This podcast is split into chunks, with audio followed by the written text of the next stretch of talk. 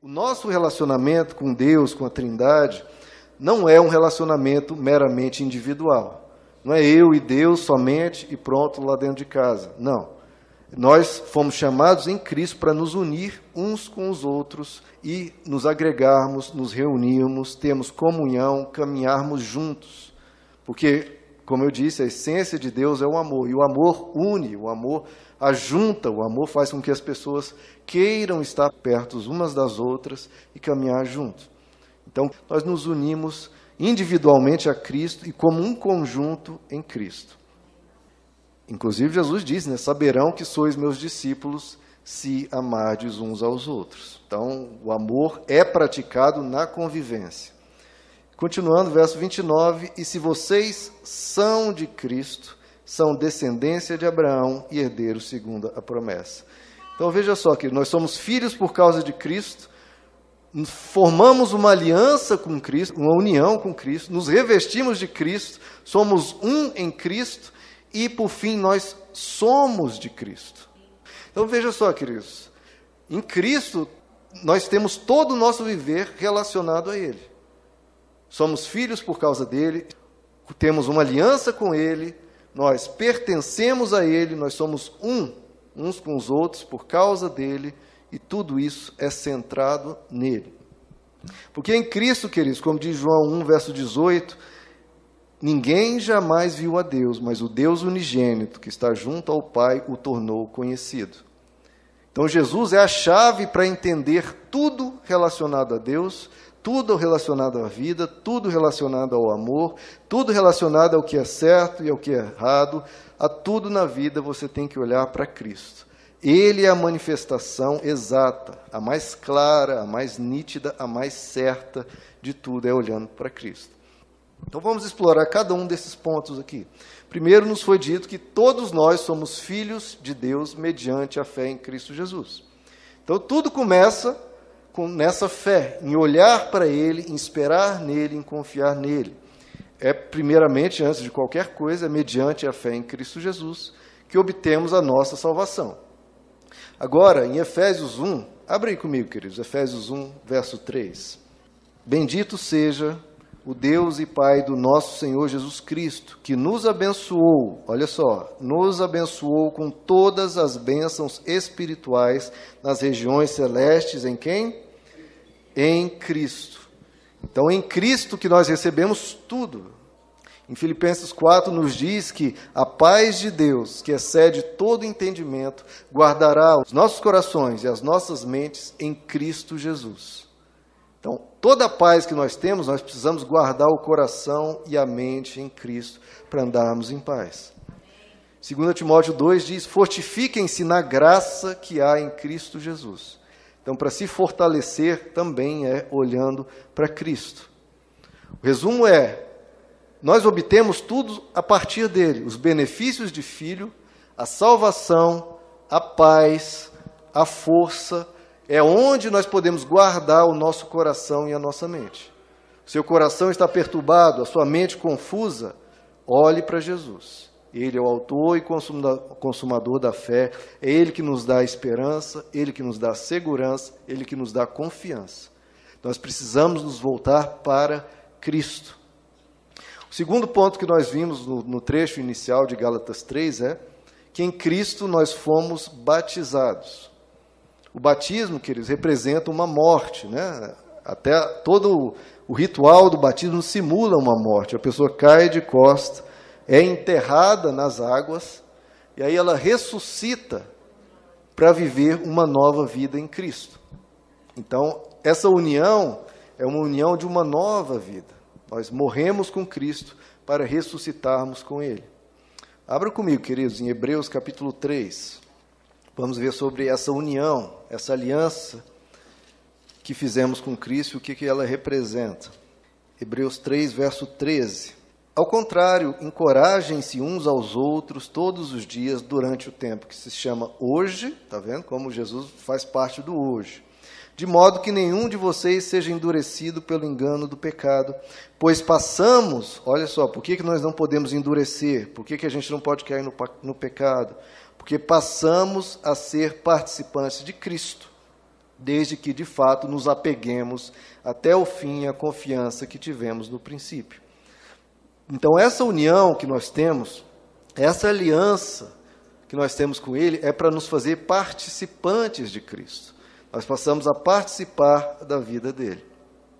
Voltem algumas páginas aí, queridos, em 2 Coríntios, capítulo 11, verso 2.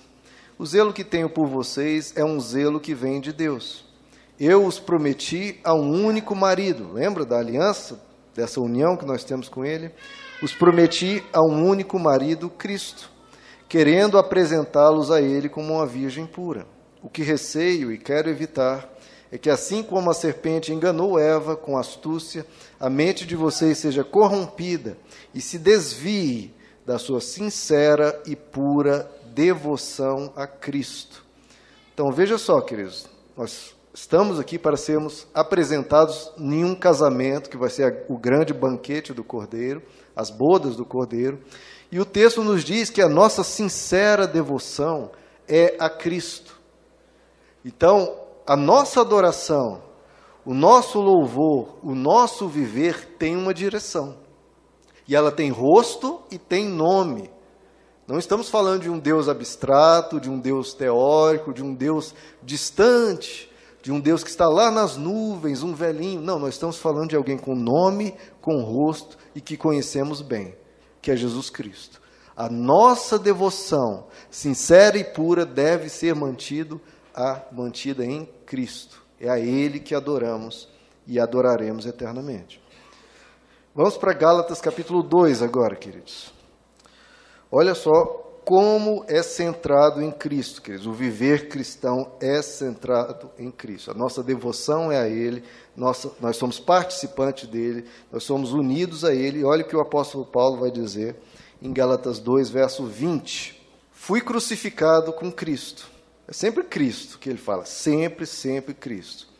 Assim já não sou eu quem vive, mas Cristo vive em mim. Veja como Cristo é o centro do viver cristão. Já não sou eu quem vive, mas Cristo vive em mim. E a vida que agora vivo no corpo, vivo-a pela fé no Filho de Deus que me amou e se entregou por mim.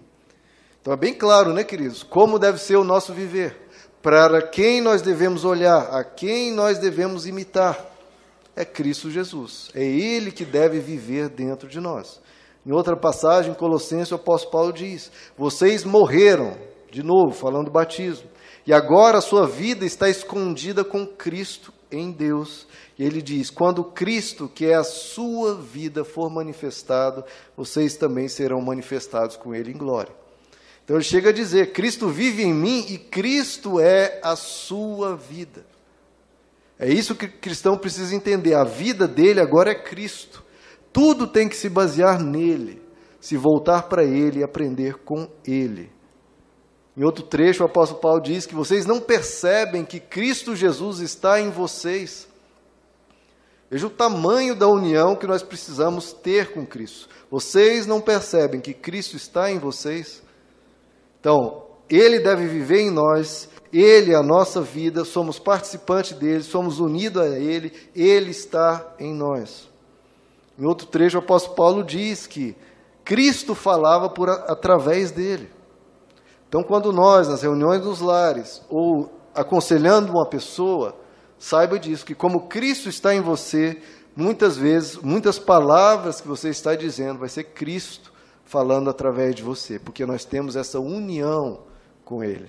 Não pense que você vai dizer algo e são as suas palavras. Não, é você está dizendo. Mas é Cristo que está despertando essas palavras no seu coração e essas palavras vão vir com um poder muito maior. 2 Coríntios, queridos, capítulo 2. Vejam a centralidade de Cristo em todo o viver cristão que ele vai falar que nós temos que estar impregnados de Jesus. 2 Coríntios 2, verso 14. Mas graças a Deus, que sempre nos conduz vitoriosamente em Cristo. Queridos, eu passei pelo Novo Testamento olhando onde há falando de Cristo e todo tudo que é expresso, o apóstolo Paulo, o apóstolo Pedro, o apóstolo João sempre falam, tananana, em Cristo, em Cristo, em Cristo. É o tempo todo falando, é em Cristo. Nós caminhamos em Cristo, nós falamos em Cristo, nós honramos a Cristo, sempre Cristo. Graças a Deus que sempre nos conduz vitoriosamente em Cristo. E por nosso intermédio, olha só, exala em todo lugar a fragrância do seu conhecimento porque para Deus somos o aroma de Cristo entre os que estão sendo salvos e os que estão perecendo. Então, os apóstolos, os primeiros cristãos, viviam tanto Cristo, queridos, que ele diz: é o nosso perfume, ele é a nossa fragrância. Estamos exalando Cristo onde quer que nós vamos. Quanto eles pensavam e buscavam ser parecidos com Cristo, que quando um deles estava, Cristo se fazia presente. É por isso que os cristãos foram chamados pela primeira vez de cristãos. Cristãos por quê? Porque eles pareciam-se com Cristo. Porque todos eles falavam tanto de Cristo, imitavam tanto a Cristo, que era como se você estivesse olhando o próprio Cristo ainda caminhando na terra.